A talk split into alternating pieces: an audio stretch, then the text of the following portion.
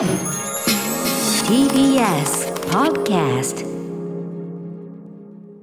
シアター一期一会。はいということで水曜日はね、えーとはい。映画館の思い出やね目撃した珍事件を、えーご報告していただくシアター一期一会でございます。時間もないので早速いきますよ、はい。ラジオネーム湘南太郎さんからいただいたシアター一期一会です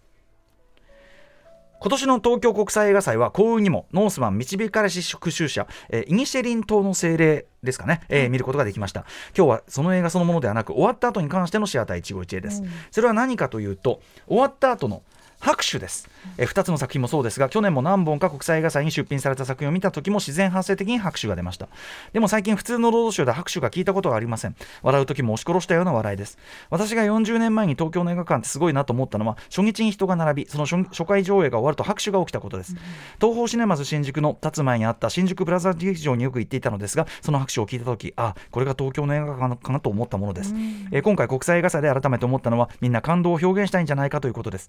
シの時でも誰かが拍手すれば拍手の渦ができるのかな？いや映画館って本当にいいものですね。ということで、はい、確かにあのまず国際映画祭とかね。映画祭はまあ拍手とか出るのはまあそういうある種なんていうかな？い習慣というかね、あります。まあみんな好きで来てるしですね。いいもの見たっていうものをまあ割と素直に出しやすい場であるけど確かにおっしゃる通り普通の普段のロードショーでね拍手っていうのはまあ今となってはめてまああの初日の例えばやれ「スター・ウォーズ」だ MCU だの初日みんなが期待してるシリーズとかのそういうのだったらあるかもしんないし、でもねまあそれでもごくたまに自然発生の拍手みたいのに会う時があってそれがまたねあの日本人のシャイネスを乗り越えて、うん。やっぱり、まあ、これもだいぶ前の映画になっちゃってるけど、あのーデスプルーフ、あのクイクリントあ、えーといタランティーノのはい。デスプルーフのエンディングは結構毎回拍手起きてましたね。見るたびに拍手してましたね。とかね今だったら例えば「トップガン」と後とかねそうですね。まあ、ああいうこうリピーターがいるようなやつは、ちょっとしたら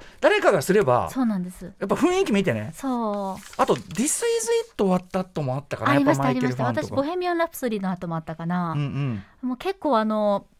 私あの誰か隣の方が、はい。おばあちゃまだったかな、うん。何の映画かごめんなさい忘れちゃったんですけど拍手わーってされてたんですよ、うんうんうんうんで私も続きたいと思ったんだけど、なんか照れちゃって続けなくて、あつなんか私ってって思った記憶があります、こ次は次から加勢してあげてください。そう一緒に拍手したいと思います。はい、あのでも自分が思った時に拍手すればいいんだと思いますよ。うん。なんかねね。うん。はい、ということで。はいまだまだメール募集しております。宛先は歌丸アットマーク tbs.co.jp まで。メールが採用された方に番組ステッカー差し上げています。ここまで新概念提唱型投稿コーナー本日水曜日はシアター一期一会でした。